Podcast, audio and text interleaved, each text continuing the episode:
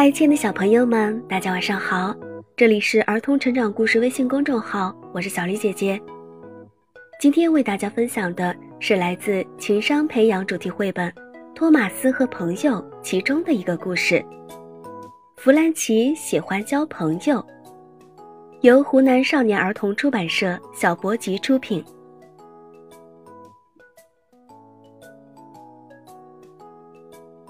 今天。多多岛的百灵顿码头将迎来非常忙碌的一天。托芬海特先生告诉托马斯、裴西和塞尔提，有新的船只要来。早上好，小火车们！今天我们要完成一项特别的任务，我们必须在下午三点前卸下渡船上所有的货物。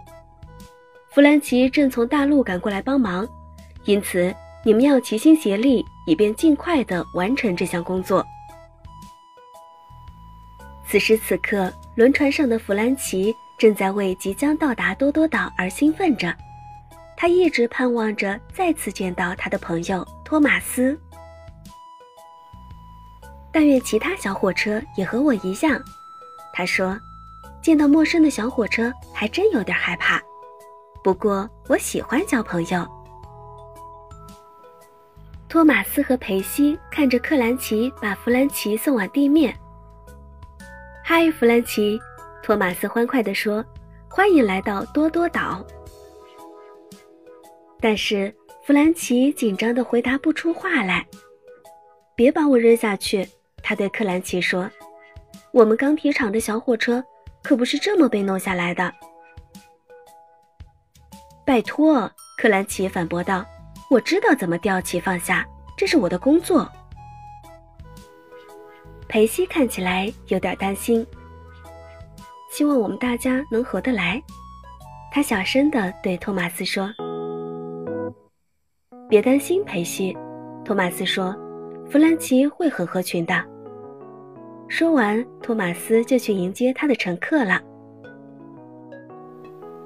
裴西正准备拉着装满货物的平板车厢出发，弗兰奇却阻止了他。这些货物让我来转轨会快得多，他说：“我们在钢铁工厂就是这么给车厢分类的。”裴西一脸疑惑：“可是我们不在钢铁工厂呀。”他说：“拉走这些平板车厢本就是我的工作。”塞尔提开了过来。他有很多长长的故事，正准备拿出一个出来讲讲。听着，宝贝们，他说：“我有没有讲过关于灯塔守护人的故事？”塞尔提正要开始讲，弗兰奇打断了他：“我们在钢铁工厂工作的时候，从不讲故事，把工作放在第一位，才能尽快完成。”塞尔提一脸震惊。可是我们现在不在钢铁工厂呀，他说：“这里是百灵顿码头，在这里我们喜欢按我们自己的方式来工作。”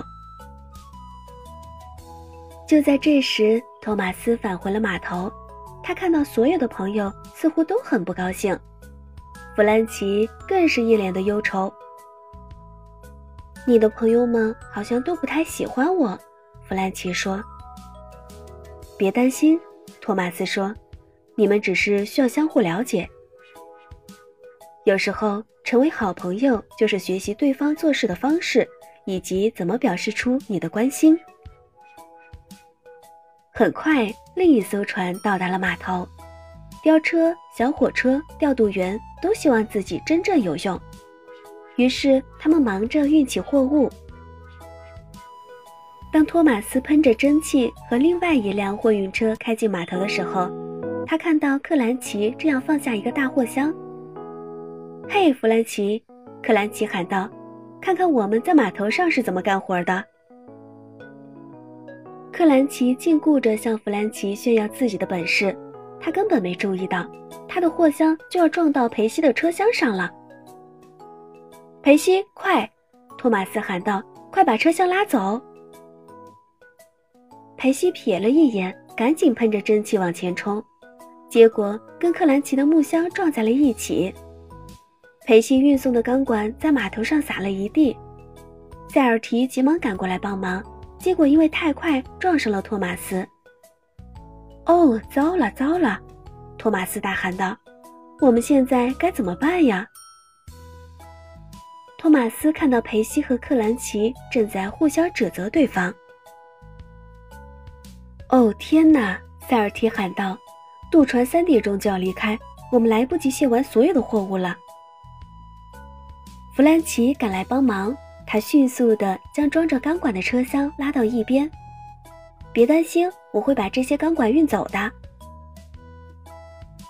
干得不错，弗兰奇，托马斯说：“只要我们齐心协力，就能完成这些工作。”所有人都投入了清理工作，但弗兰奇看得出来，他们还是不太高兴。他想起托马斯之前说过的话。塞尔提，他说：“给我们讲讲那个灯塔守护人的故事吧。”塞尔提看上去惊讶极了。“你们在钢铁工厂工作的时候，不是不讲故事吗？”弗兰奇笑了。“但是我们现在不在钢铁工厂呀。”所有人都哈哈大笑。在他们清理码头期间，塞尔提给大家讲了那个故事。三点钟的时候，所有的工作都已经完成，渡船能够准时离开了。托芬海特先生来了。所有人都向他汇报，多亏有弗兰奇的帮忙，今天的工作才没有被耽误呢。我很高兴听说弗兰奇真正有用，他说。他已经成了我们的新朋友了，塞尔提说道。弗兰奇向每个人微笑，很高兴我们能一同工作。托马斯、培西、塞尔提和克兰奇知道，没有这位新朋友。他们今天就没法完成工作。欢迎加入我们的队伍，弗兰奇，托马斯说道。好啦，亲爱的小朋友们，今天的故事到这儿就结束了。记得每晚八点，我们不见不散。有什么想跟小黎姐姐说的，记得在文末留言哦。再见，祝大家晚安。